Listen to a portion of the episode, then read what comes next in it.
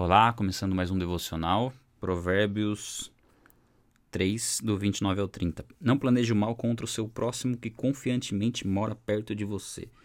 Não acuse alguém sem motivo se ele não fez, não lhe fez nenhum mal. Aqui na versão árabe diz assim: jamais pleiteis com alguém sem razão, se não houver feito mal, se não te houver feito mal. Se te não houver feito mal. Essas versões mais tradicionais elas mudam um pouquinho a ordem. É, bom, basicamente, esse provérbio fala pra gente manter a confiança né, das pessoas. Eu creio que é tão difícil hoje em dia a gente ganhar a confiança das pessoas, né? E aqui é, a gente até leu nos, nos versículos anteriores, no devocional, pra gente fazer o bem assim, sempre que for possível, né? Não deixar para fazer amanhã o que a gente poderia fazer hoje. É interessante, né? é, um, é provérbio bíblico e se transformou num ditado popular, assim, né? A gente costuma muito ouvir falar isso, não, deixa para amanhã, dá para você fazer hoje. Enfim, isso é, é bíblico. E nesse caso aqui é planejar, é tentar, é, assim, planejar o mal contra alguém sem, sem sem ter motivo algum, né? Na verdade, não que você possa planejar o mal se você tiver motivo. O mal para nós nunca é uma opção, né? Planejar o mal. Mas você acaba, acaba agindo mal se você não tiver cuidado, né? Vamos pensar em algumas situações aí, vai. É, bom, primeiro, primeiro esse versículo 29 é, já mostra pra gente não planejar o mal em hipótese alguma, principalmente para aqueles que confiam, principalmente, né? Então, um cuidado em especial para aqueles que, que, confiam, que confiam em nós, né? E, e é, é, tão, é tão importante as pessoas se sentirem em segurança quando estão quando tão, é, falando conosco, né?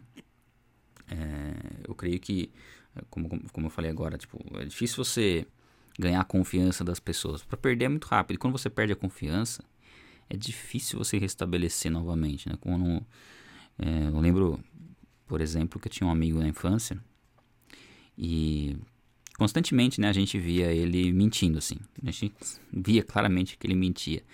E era tão difícil acreditar em coisas básicas que ele falava depois, que sempre você ficava pensando, mas será que ele está falando a verdade? Será que ele está mentindo de novo? Então, uma vez que você pega uma mentira, é difícil, né, você retomar, né, a confiança. É claro que fica um pouco mais fácil quando a pessoa reconhece a mentira e pede perdão. Aí você fala, poxa, é verdade, ela reconheceu a mentira, pediu perdão, então creio que dá para retomar a confiança. Mas aquela pessoa que mente e, e não reconhece, que né, não, não, confessa a mentira e, e, vai colocando uma mentira em cima da outra. E quando você descobre uma mentira, você começa a perceber outras, aí você não sabe mais o que, que é verdade, o que, que é mentira.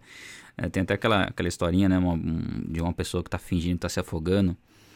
E aí quando vão salvar ela, ela, ela tira sarro, né? Que ela estava só fingindo. E não, quando ela estava afogando de verdade, ninguém foi ajudar. Então, assim, eu creio que é algo precioso que nós conquistamos, né? Que é a, credibilidade, sendo verdadeiros. E é tão bom, né? A gente poder ouvir uma pessoa e, assim, não ficar pensando, pô, será que ela tá falando a verdade? Não. É claro que a gente tem sempre que. É, a gente não pode nunca colocar a nossa confiança 100% numa pessoa, ignorando o que a Bíblia diz, o que a Bíblia ensina, né? Se a pessoa falou que a Bíblia diz algo, a gente sempre tem que conferir na Bíblia. Não adianta né, a pessoa falar uma coisa e não, não ter a base bíblica. É algo que a gente sempre procura fazer no canal, né? Quando a gente tem os vídeos, a gente tem sempre a base bíblica para você poder ir lá conferir se a gente está falando, o que a gente está falando é correto. Mas eu creio que isso é algo que a gente tem que construir. É a gente buscar ser verdadeiro, se quando a gente errar, reconhecer o erro.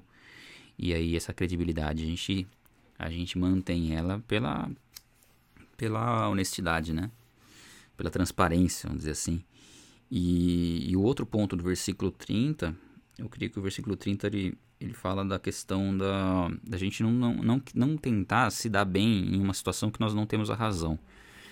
É, e a gente vê muito disso, né? Às vezes, sei lá, num, num, processo judicial ou alguma situação, sei lá, que você vê, pode ver uma oportunidade de, de, de, sair ganhando algo que de repente não era tão justo você sair ganhando naquela situação, né?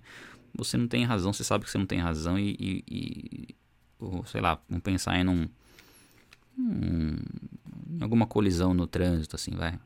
Sabe que você de repente é, fez errado, é, ou não prestou atenção, ou passou no sinal vermelho, ou parou num lugar que não podia parar, e tenta de alguma forma. É, omitir essa, essa questão para tentar algum benefício ali, né, contra outra pessoa tal. Não reconhece o, o erro, né? E nesses casos isso é extremamente prejudicial. Você pode até ganhar a causa, até ganhar um, um, um valor financeiro ali, ou evitar um gasto maior naquele momento. Mas futuramente isso aí não vai ficar com você, né? Nada que, nada que não é nosso vai ficar conosco. Né? Então não adianta a gente querer levar vantagem nos negócios de forma ilícita. Tem que ser o que é justo, né? A gente tem que se contentar com o que é justo. E o que é justo tem que nos agradar. Até, até se a gente tiver que sair no prejuízo, não tem problema. Uh, essa é uma vantagem nossa. vantagem de quem está em Deus é que se você sair em prejuízo em alguma situação, você tem que glorificar a Deus, porque é aí que você vai ter recompensa de Deus, né? Lógico, você pode exigir o que é justo, né? Mas jamais o que é mais do que justo, né? Creio que são essas duas reflexões, assim, é, que são interessantes a gente pensar. Talvez não seja exatamente o que diz o, o, o, o versículo, né? Mas é legal, é, devocional é assim, tá? Você tem uma, uma direção dos versículos, não é um estudo bíblico, mas faz você refletir em outras questões também, né? Com base, lógico, em sempre em princípios bíblicos, mas é, é, interessante.